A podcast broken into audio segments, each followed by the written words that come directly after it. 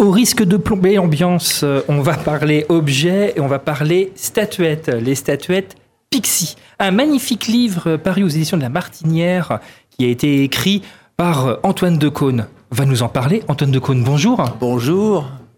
Alors, on a ici non pas euh, un catalogue, non pas un inventaire, même pas les secrets de fabrication d'un atelier. On parle ici purement passion. Et vous, la passion des pixies, qu'est-ce que c'est pour vous? Cet Oh là, c'est une vaste question. Euh, Écoutez, m'a- ça m'a pris un livre pour essayer de- d'en venir à bout, au moins d'e- d'e- d'essayer de comprendre d'où vient cette passion pour ces petites figurines en plomb d'une dizaine de centimètres, euh, qui se comptent par milliers aujourd'hui, puisque ça, ça, l'entreprise Pixie a commencé au début des années 80.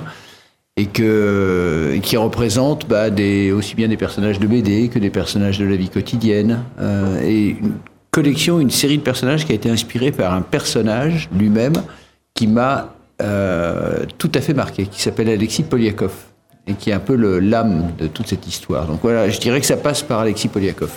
Donc ouais, c'est une sorte de passion par rapport euh, à des objets et dont la patte d'Alexis Poliakov, la patte des personnels de Pixie, Mhm. se retransmet dans les objets. Oui, alors pour, pour que ce soit clair pour, euh, pour les auditeurs hein, qui, nous- qui, qui nous parlent, là on parle de, de petites figurines en plomb, donc, qui représentent non pas des soldats, comme ça a été longtemps la, la tradition dans, la- dans les fonderies de plomb, mais des personnages de BD. Alors il y a des Astérix, il y a des, il y a des Schtroumpfs, De la il y a pop du culture, du Tintin. La pop Ouais, culture. ouais, beaucoup de la pop culture. Et puis, à côté de ça, les collections, euh, les premières collections d'Alexis Poliakov qui représentaient des personnages de, de la vie quotidienne, ce qu'il appelait les civils. Aussi bien que euh, la, la, la reproduction du défilé du 14 juillet pour le bicentenaire de la Révolution, de- avec les créatures de Jean-Paul Goudot, aussi bien que des modèles de mode, euh, tous les, les, les- les plus grandes créations. Mmh. Les créations, les, robes Mondrian d'Yves Saint Laurent. par Exactement. Donc c'est un mélange de tout ça. C'est euh, quand je parle d'un univers, c'est vraiment un univers euh, d'histoire Pixie. Donc on est presque sur une, euh, une biographie d'un artiste à travers ses œuvres. Ouais, c'est un mélange. C'est un mélange. En fait, c'est un livre très impressionniste qui, euh, parce que il, il s'agissait pas de faire un catalogue raisonné de, de Pixie. Ça, ça a été fait il y a dix ans. euh, Et surtout, est-ce que ça vous aurait intéressé non, de le faire? non, non, je m'en fous. Je suis pas un homme de catalogue. Euh, moi, ce qui m'intéresse, c'est la, ce que ça, ce que ça éveille en moi, ce que ça, pourquoi ça, ça me parle tellement ces Et petites, alors euh, ces petites figurines. Est-ce que, en, après avoir rédigé ce livre, qui est magnifiquement illustré, hein, il y a des photographies absolument De magnifiques, Vincent Bousseret. Elles sont très belles les photos de Monsieur Bousseret, euh, est-ce que vous, vous avez réussi à trouver la réponse? Non, j'ai toujours pas la réponse. Ça reste, il y a toujours euh, quelque chose de l'ordre du mystère là-dedans. Euh, pourquoi est-ce que je, je vais fondre, si je puis dire, puisqu'on parle de plomb, devant une petite créature, euh, une- la reproduction d'un des personnages de, de BD que j'ai pu aimer ou, euh, ou pas, peu importe. Même à que vous n'aimez pas Ouais, non, enfin, c'est un, coup de cœur particulier à chaque fois. C'est un, c'est un objet qui déclenche ça. Donc non, j'ai pas, j'ai pas fini par euh, percer ce mystère-là. Donc une sorte de mystique autour de ces statuettes Enfin, peut-être pas. Peut-être pas non plus. employer des mots aussi radicaux. mais- Non, non, juste un intérêt, une, euh, quelque chose de l'ordre du plaisir aussi. Et puis qui renvoie à l'enfance, qui renvoie. à- C'est ça, parce qu'on est, euh, on est dans le, dans, le, dans le merveilleux, on est dans l'enfance. Il y a un retour en enfance, quelque chose de, de retourner, de rejouer les scènes qu'on lisait dans les BD de Tintin, par exemple, puisque les Pixies... Ça, ça, ça, ça évoque ce genre de plaisir-là, évidemment, mais c'est pas pour ça que, que je m'intéresse au Pixie non plus. C'est un, ça, oui, ça, parle à l'enfant qui est en vous, mais euh, l'enfant dont on ne devrait jamais s'éloigner. Donc on ne devrait jamais, oui. On ne devrait jamais s'en éloigner, et donc c'est un bon moyen de, De, lui de se rappeler. À de, le, voilà, de se rappeler, de, de recommuniquer avec lui. Ouais, ouais. Et là, vous, vous en avez combien de Pixies? Personnellement, Ouais. je, je sais pas, une cinquantaine. C'est pas euh, onéreux d'avoir des- de sortes de collection, parce que c'est des objets qui, aujourd'hui... Alors ça peut être très cher parce que comme c'est des séries limitées et qu'ils qui cassent le moule à Mmh. la fin de- du tirage, qui peut être, je sais pas, d'un d'un millier d'exemplaires, après ça devient un objet recherché par les collectionneurs et puis il y en a qui disparaissent dans la nature, il y en a d'autres qui refont surface à un moment ou à un autre, donc il y a, il y a une cote. euh, oui, il y a une spéculation qui, est il y a dessus. une spéculation évidemment, puis il y a une cote qui est, qui est très variable sur les Pixies. Donc ça peut être à la fois un objet abordable quand, quand vous prenez une production récente ou un objet qui, euh, qui n'est pas devenu rare. Euh, Quand je dis abordable, vous pouvez trouver un Pixie pour, euh, je sais pas, une soixantaine d'euros. Alors c'est plus cher qu'un jouet, mais c'est pas un jouet non plus. Pas un jouet. Hein, c'est un objet euh, unique, je le répète. Enfin, unique dans une série limitée. Et puis après, il y a des objets qui deviennent, euh, des Pixies qui deviennent vraiment objets de spéculation comme par exemple euh, certaines figures de Tintin. Euh, déjà tous les Tintins Ah, tout ce qui est Tintin, c'est le, il y a, un- Ouais, il y a tout un bah, marché dessus. y a- Les Tintins sculptés par Poliakov, alors qu'au départ, euh, tous les, les tintinophiles n'étaient pas satisfaits par le résultat. Ils trouvaient que c'était pas assez ressemblant. Non, mais après, il, faut il y a aussi la patte du créateur, Ah, ben il y a la patte de l'artiste qu'il faut aussi. C'est tout l'intérêt pour C'est moi, l'intérêt. à mes yeux, oui, c'est que justement, il y, a, il y a une âme, il y a Et un supplément d'âme. Bah oui, c'est ça le supplément d'âme de l'artiste. Mhm. Parce que c'est pas juste une série produite euh, dans l'usine en Chine avec des centaines de milliers d'exemplaires. C'est produit en Normandie dans un petit atelier qui s'appelle Lison par une famille, euh, une famille de- d'artisans qui euh, ébarbent, qui poncent, qui peignent à la main. Hum.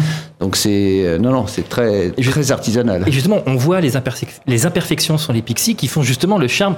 Beaucoup de collectionneurs n'apprécient pas effectivement ce qu'ils veulent des objets en résine, Ouais, ou de ouais, lienne par exemple, qui sont euh, beaux mais qui n'ont Oui, mais pas forcément d'âme. Ça me touche beaucoup moins ça. Ça pour pas dire pas du tout. Ouais, moi j'aime vraiment le, le côté unique du Pixie. Et puis le rapport aussi entre le, le volume, la taille, le poids. Euh, c'est du plomb. Ah, c'est lourd. ça- Automatiquement, c'est ouais, lourd, ouais. c'est lourd. Enfin, ça, ça, ça, ça tient dans la main. Ça tient quoi. dans la main. Ouais.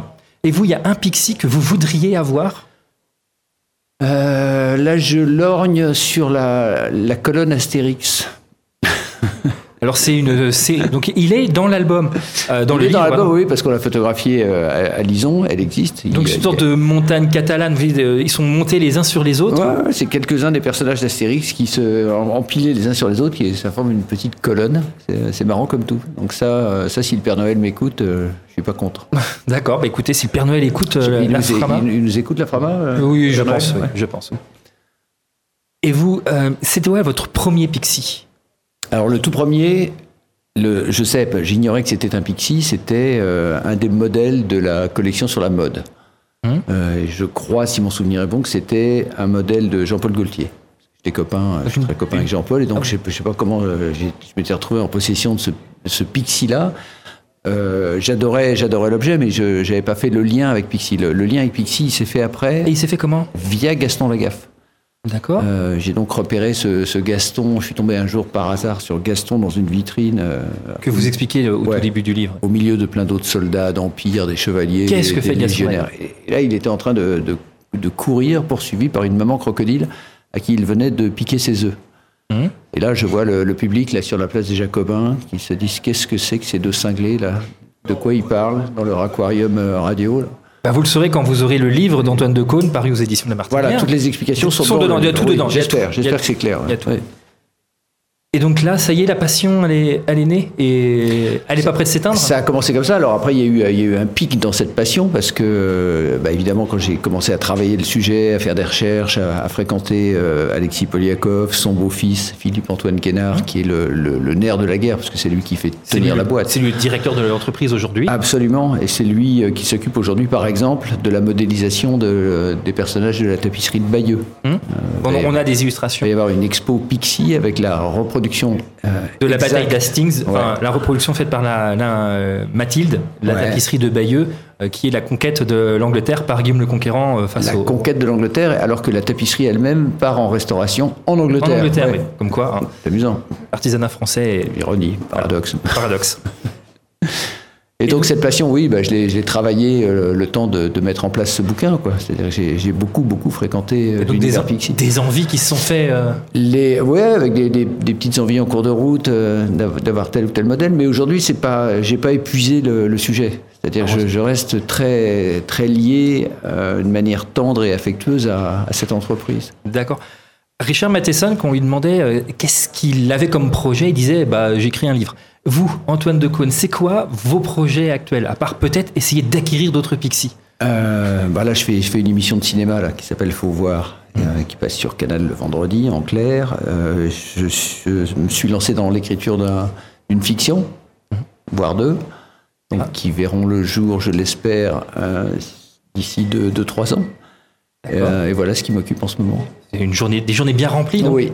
oui. Merci Antoine de Caunes. Donc, Pixie, une douce addiction aux éditions de la Martinière. Merci beaucoup. Il Antoine faudrait que Caunes. le- le- votre service de sécurité euh, contienne un peu la foule. Alors, elle, alors, elle est en délire. Alors, c'est Ouais. parce que je suis très très connu sur le Mans. Ah, c'est pour ça, c'est pour ça. C'est pour ça que j'étais arrêté dans la rue régulièrement. Et merci d'être venu si nombreux.